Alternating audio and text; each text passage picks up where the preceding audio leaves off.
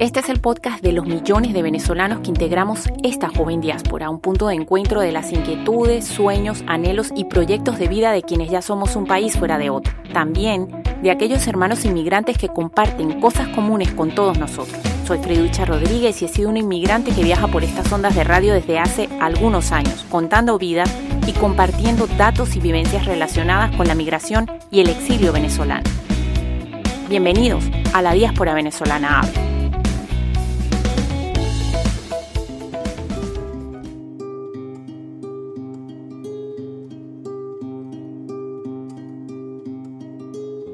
Por allá en el año de 1492, Colón se aventura y se empecina por orden real a conquistar una nueva ruta a las Indias. Pero en su lugar, este genovés al que se considera también un poco vasco, descubre las Américas y con ello las habas del cacao de las manos de los propios indígenas. Son los propios indígenas los que explican a Colón el gran valor de estas semillas y como he conocido en uno de los borradores que preparó nuestro próximo invitado para allanar el camino de su reciente libro chocolate, tras probar las jícaras de este producto, una especie de bebida fría, amarga, con especies, sin azúcar, de color oscuro, es rechazado por todos hasta por el propio Colón. Sin duda, no era momento todavía del chocolate, como asegura mi compañero de cabina en este viaje sonoro de hoy. Viajar por estas ondas de radio a los tiempos de la Real Compañía Guipuzcoana de Caracas, a los beneficios que trajo para el País Vasco y cómo Rafa Gorrochategui, maestro chocolatero por excelencia de Guipúzcoa, España, Euskadi y el mundo, y cómo trabaja y ha trabajado con nuestro cacao venezolano incluso en su proyecto más ambicioso que es el de volver a los chocolates de origen o a ese movimiento conocido como Vintubar, es el motivo de nuestro viaje por estas ondas de radio. Bienvenidos a bordo.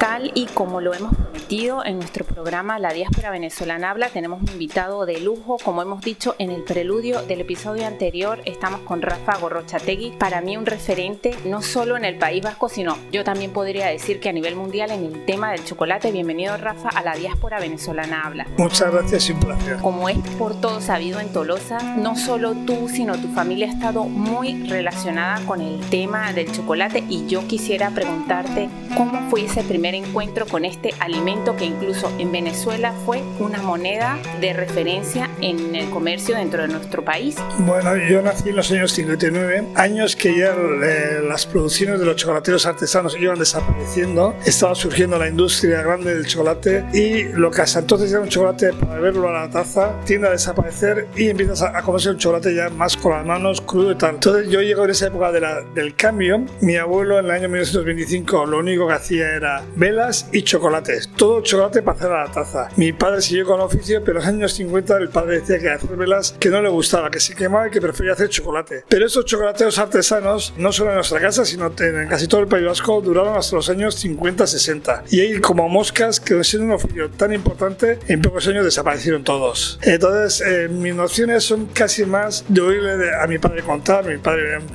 es un historiador, bueno, ha sido, era un historiador entusiasta sobre todo el tema del chocolate y de muchas cosas, temas que eran relacionados con el País Vasco. Entonces, aunque el cacao no es un producto que se produzca en el País Vasco, gracias a la compañía guipuzcoana de Caracas ha tenido una gran importancia entre los vascos el cacao y el chocolate. Entonces es como un hijo adoptado nuestro. Bien, hemos tocado un tema importante y a los venezolanos es que nos encanta el chocolate, ese chocolate Savoy, esa marca que, que dejamos en nuestro país hace muchos años, nos preguntamos, ¿el chocolate es una invención española? ¿De dónde viene esa invención o viene, por ejemplo, de los mayas de México? Bueno, eh, hay que andar con cuidado cuando se dice la palabra invención. El cacao existía en América, hasta hace unos años se creía que era cosa de los mayas, de los olmecas, ahora se sabe por los, todos los eh, investigaciones, por todos los hallazgos arqueológicos, que sacan el ADN de las cerámicas, lo están datando ya de 3.000 a 5.000 años de historia, se viene, se sabe que viene del sur del Orinoco, del Amazonas, del sur de Perú, eh, de los altos de Perú, ya se sabe el origen de dónde es,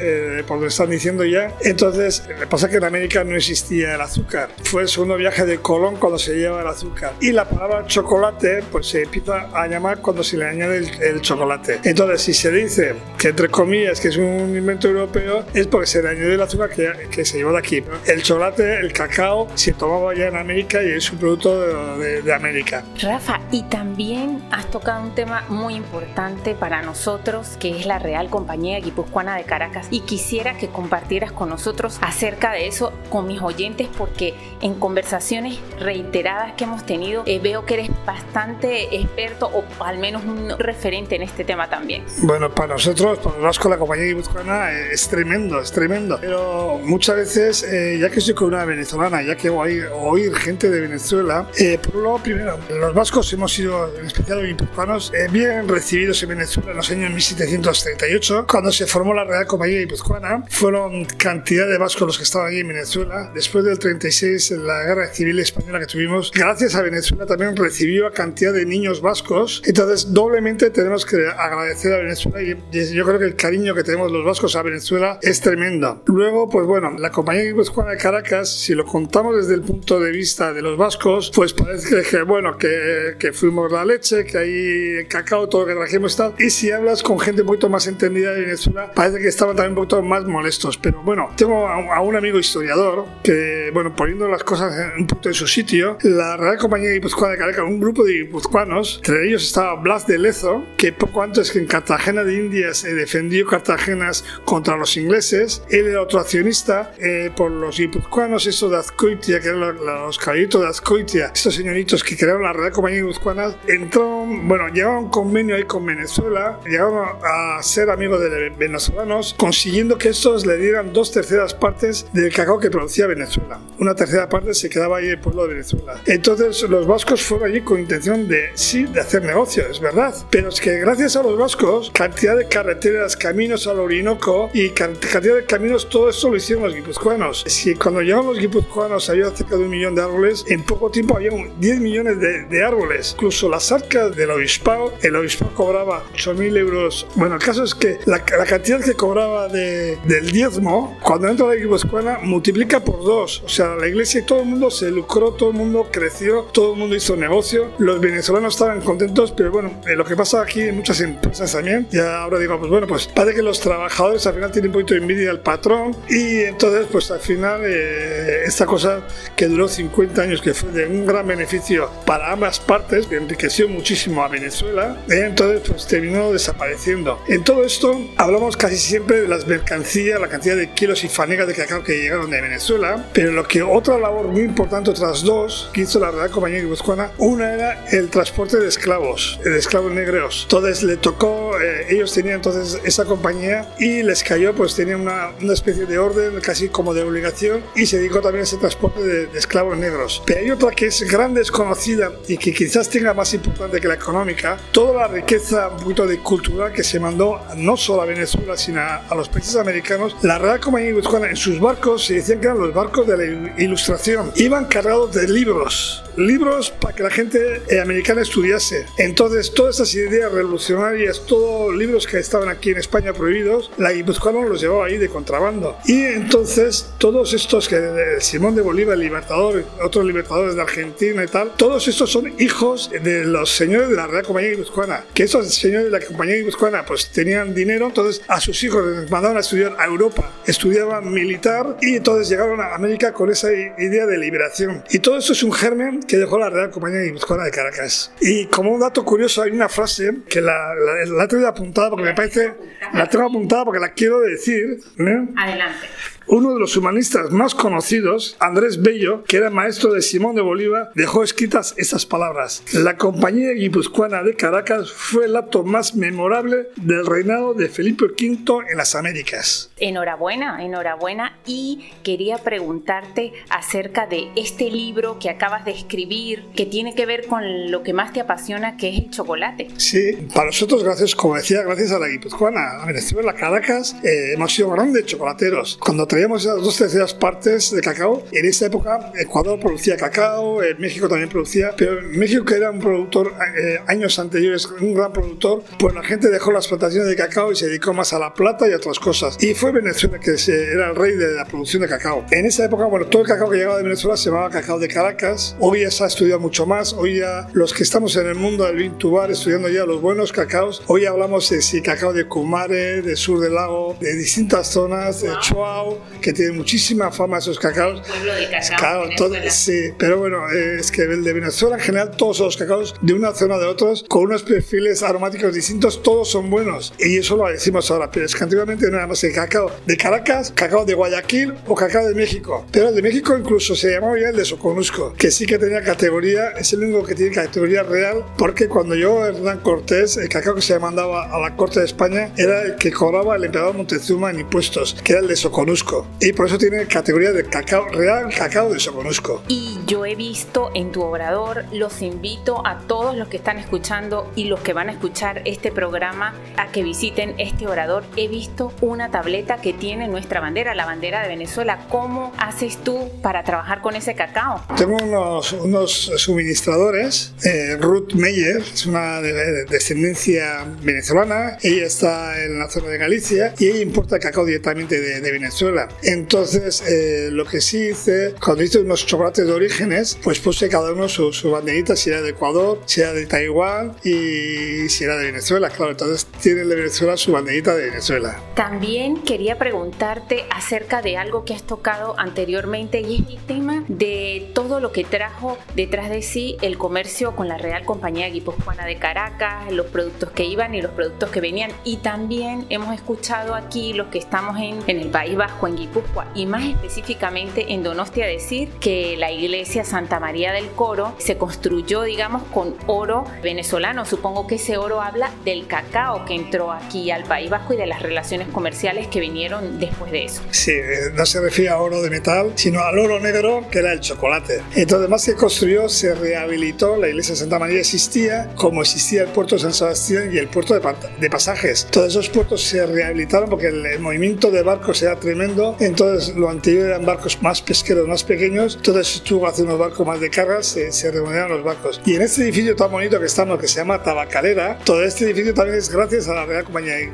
Caracas, porque no solo traían cacao, sino cacao, tabaco, añil, lanas, o sea, fueran cantidad de cosas que venían los barcos. Pero es que a la ida los barcos también iban llenos. Y esa época, pues también Guipúzcoa y tanto el Estado estábamos un poquito bajo mínimos, las arcas eh, no había grandes producciones ni gran consumo, y iban los barcos llenos a Venezuela. Eso impulsó que aquí se pusiera cantidad de marcha de empresas, dio cantidad de trabajo, porque todo lo que era madera, sobre todo mucho hierro, armas, y bueno, luego de, de provincias limítrofes, de Navarra, de incluso de, hasta de Valencia, nos llegaban cerámicas y cosas para mandar a Venezuela. Y yo también he tenido la dicha y el honor de estar en tu obrador. Yo quisiera pues que invitaras a esa comunidad venezolana e inmigrante amante del chocolate y que nos digas qué se van a encontrar en ese museo del chocolate, que no voy a hacer más spoiler, pero que es espectacular. Nosotros estamos en Tolosa, barrio Sábal. El museo está menos, prácticamente está abierto todos los días, menos sábados a la tarde y domingos a la tarde. Si se quiere hacer una visita libre, se puede hacer la visita libre y entonces está con códigos QR, entonces con el móvil tú ves el código y ahí aparezco yo pues hablando, contando esa zona. ¿Qué te vas a encontrar? Pues vas a encontrar primero lo que es la celería, las velas, que la gente dice, pero bueno, ¿qué hacen las velas dentro del Museo del Chocolate? Entonces cuando cuentas esa historia, que, que antes que chocolateros eran celeros. Y luego ya están las, pues eh, cuando entramos al mundo del chocolate, los primeros metates, las primeras piedras con que se realizaba el chocolate, las primeras máquinas, hasta las máquinas eléctricas de los años, pues que se usó por correa de transmisión de los años 1919 y que subieron hasta los años 50, que eran las últimas máquinas de los chocolateros artesanos. Volviendo un poco al tema de tu libro, ¿eh, ¿qué nuevos proyectos te hemos visto construir con otros referentes del chocolate? Un Guernica, así al más puro estilo del original, pero en chocolate. Te hemos visto en San Sebastián Gastronómica, te hemos visto, bueno, en, te hemos escuchado en radio. ¿Qué proyectos futuros maneja Rafa Gorrochategui en el tema del chocolate? Proyectos, mi próximo proyecto es, eh, como os digo, entrar muy de lleno, entrar en el Mintubar, que es, eh, es volver a los orígenes, traer cacaos de orígenes, por supuesto que de los que se traen, porque claro, no es traer de un origen y hacer toda la gama de chocolates con un origen, sino que la moda es traer una zona, un cacao de la zona de Venezuela, o después de Chihuahua o, de otra zona, otra zona igual de traer de, la zona de, de Perú, algo de México, o traer algo igual de, de África, Santo Tomé o Ghana, productores así, e incluso algo de Asia, que hasta ahora los de Asia no tenían mucha fama, pero ahora empiezan a coger un prestigio porque tiene un sabor distinto al cacao asiático. Entonces, es un mundo que aunque sea fácil, es, es complicado y es de, de, hacer bien las cosas. Ese es el gran proyecto que tengo ahora entre manos, porque bueno, de aquí a unos años pues hice la película Chocolate, hice el, hice el museo, he escrito esa historia y bueno, voy caminando para adelante, todo siempre alrededor del chocolate. ¿Cómo ves esa generación de relevo? Hablemos de tu hijo, porque tienes un hijo que también ha estudiado cocina, dos hijos, que uno de ellos, o no sé si los dos han estudiado cocina. ¿Cómo ves esa generación de relevo en el tema del chocolate? Son generaciones que vienen mejor preparadas que yo. Yo entré más tarde, yo eh, me tocó hacer la mili, acá a los 20 y pico años, luego hice algo de heladería. Para cuando entro a trabajar en casa, pues son ya los 24 años. Aunque nuestra generación siempre desde pequeño tenías casi, no sé si voy a decir la obligación o el deber o la costumbre era de echar una mano. Ahí casi no se preguntaba, había que echar una mano en casa y se echaba una mano en casa. La generación de ahora, pues vienen mejor preparados. Como tú bien dices, Armin se ha pasado cuatro años en la Basque Culinaria, hizo la carrera en la universidad. Vienen con una, mucha teoría, vienen muy, muy, estudiosos y muy preparados. Por otro lado, Joanes, pues hizo dos años de pastelería en Cebán, en la escuela que hay en San Sebastián. También eh, tocó más el pastel y ahora mismo pues lleva año y pico con Paco Torreblanca, pues también rematando esa cosa que antes no hacíamos la mili, pues ahora que afuera prepararse. Y vienen bien preparados. Y bueno, a mí me llama la atención, si volvemos a los orígenes también de cómo se tomaba antes el chocolate, para mí es importante saber qué consideras de que si se debería retomar esa costumbre del chocolate en taza, porque nosotros en Venezuela sí que íbamos a los páramos, el equivalente aquí serían los caseríos y comíamos algo así como un pan de pita relleno de queso que nos hacían la gente de los caseríos y tomábamos chocolate en taza, pero hoy en día no es tan común esa práctica. Bueno, aquí la forma de tomar, es, como hemos dicho, chocolate a la taza. Aunque mucha gente piensa que el churro es muy antiguo, los churros no son tan antiguos. Más sobre todo aquí en el País Vasco. Aquí en el País Vasco se tomaba más con bizcocho. Cuando hablas con la gente mayor, había unos bizcochos que se llamaban bizcocho de seletía, que era una tira de papel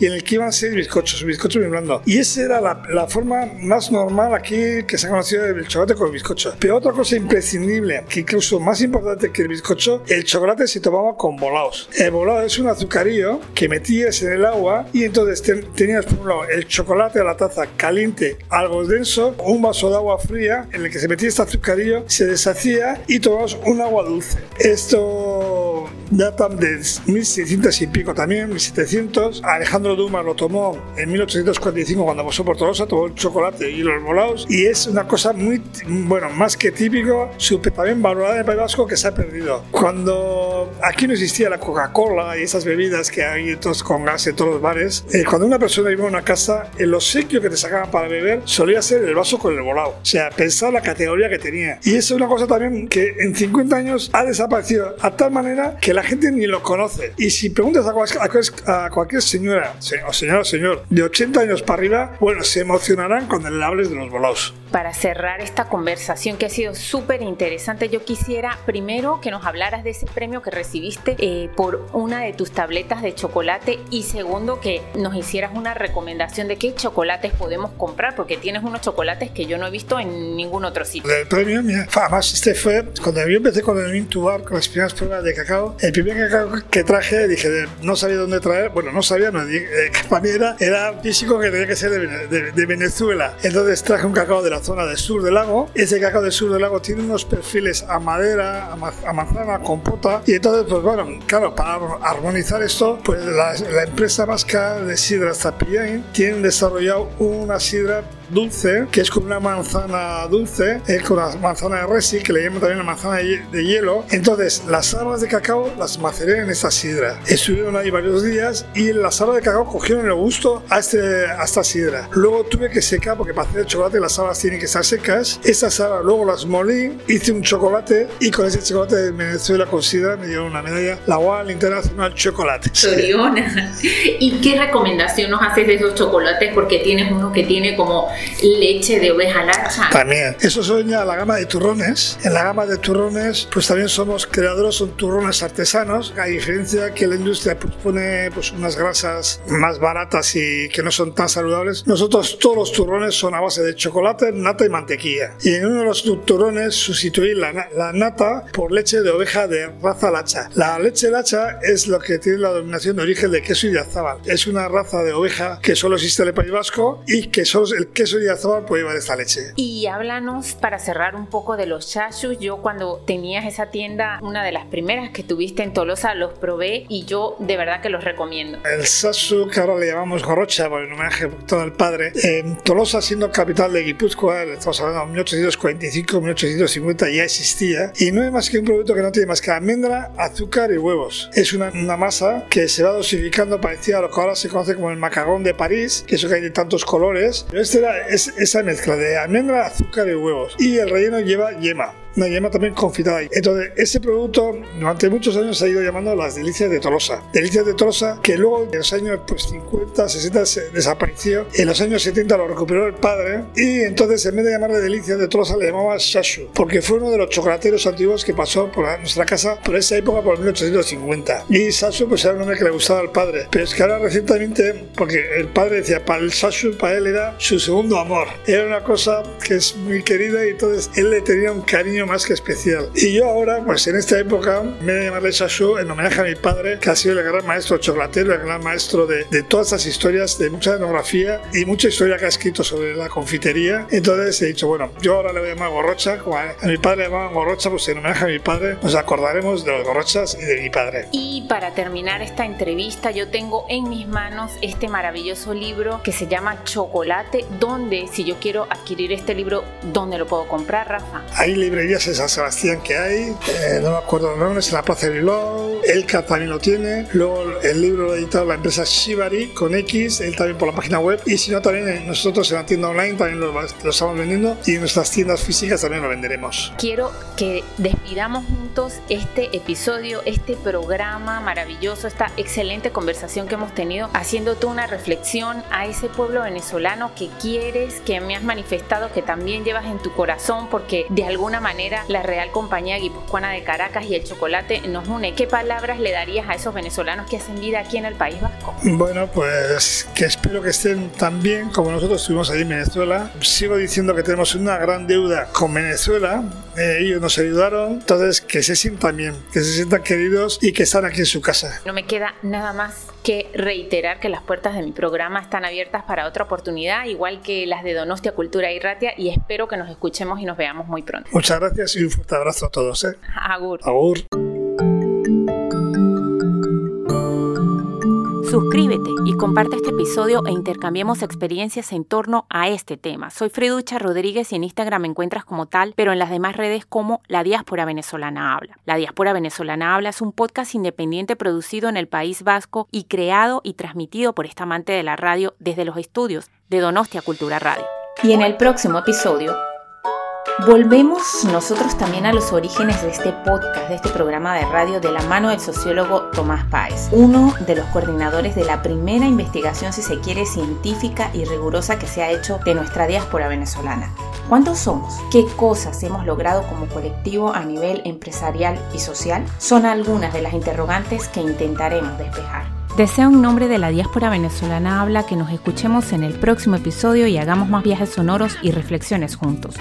Dicho todo esto, agur y esquercasco. Hasta luego y muchísimas gracias en tiempos de exilio y migración.